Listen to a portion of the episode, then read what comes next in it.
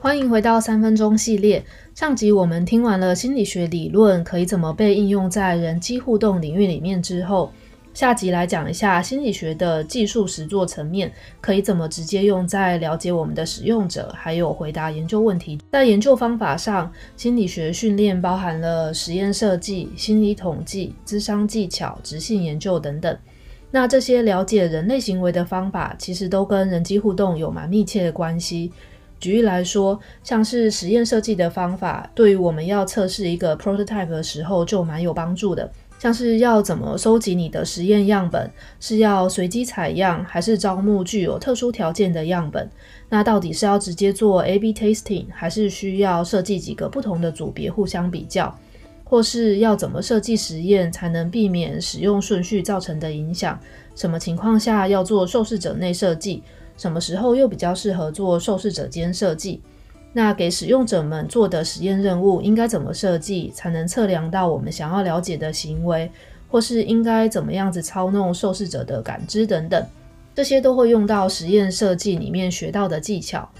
那接着实验设计结束之后，要怎么把收集来的资料进行一些前处理，还有排序？要用什么统计方法来分析比较不同组别的资料？是要用 t-test、one-way ANOVA、two-way ANOVA、correlation 等等，也是心理统计的训练可以派上用场的地方。那如果你不想要用统计法这种量化的方式来回答你想要探索的研究问题的话，也可以用访谈或是田野调查的方法。这时候就会仰赖你的咨商技巧训练，还有直性资料分析的能力。在访谈你的使用者的时候，虽然不是像在咨商一样，但目的其实都是要去了解对方怎么看待一件事，仔细听他说话，了解他现在所处的情境脉络，透过聆听还有问他问题来厘清他的想法，还有想事情的方式。接着再把他说的内容都打成逐字稿之后，再反复不断地去阅读，然后找出隐藏在其中的各种不同小主题。这时候就会用到质性研究里面我们所学到的方法。那在听完这两集之后，如果你是心理背景的朋友，其实可以好好珍惜现在自己了解的这些知识，还有心理学训练带给你的思维方式。这些训练能让你比较从人的角度来切入人机互动的主题，提供你的团队一个系统之外的切入点。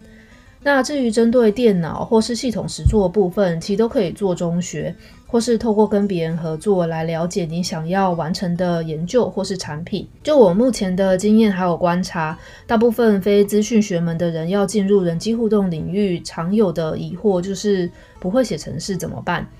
这问题我现在有两个答案，一个是可以学，只是每个人需要花的时间不太一样。已经有认知科学的研究发现，大脑其实是有可塑性的，所以我其实都会洗脑自己，人没有学不会的东西，只要给人时间，还有透过适当的方法去教他，人的大脑可以学会任何东西，就只是看一个人有没有动机，想要真的动手做而已。但是要花多少时间去学会一个语言或是一个技术，这个就需要靠大家对自己的了解来判断自己要花多少时间去学会这个技能。那这是在有兴趣你想要学的情况下可以做的事。但有另外一种情况是，可能你本身对系统实作就没有这么有兴趣，这也可以想象，也蛮能理解。不然你就不会一开始是选择心理系而不是资工系。那如果是这种对系统实作比较没有兴趣的人，也不用强迫自己一定要学会写程式才可以进入人机互动领域。这时候能做的事情就是找人合作，找一个对系统实作有兴趣的人一起合作你想要做的研究或产品。那两个人都可以在这个过程中从彼此身上学到蛮多东西的。这时候我又要推荐一下我最近在追的那个《我的新创时代》这部韩剧。在里面，你就会看到一个很会实作系统的男主角，怎么跟一个没有技术背景，但是他对市场还有人有很敏锐的感受的那个女主角，他们怎么相辅相成，把他们的新创公司带往更好的方向。大家就可以从里面去看看，一个没有技术背景的人要怎么跟有技术背景的人合作。那今天介绍了心理学的研究方法对人机互动研究的帮助，下次见，拜拜。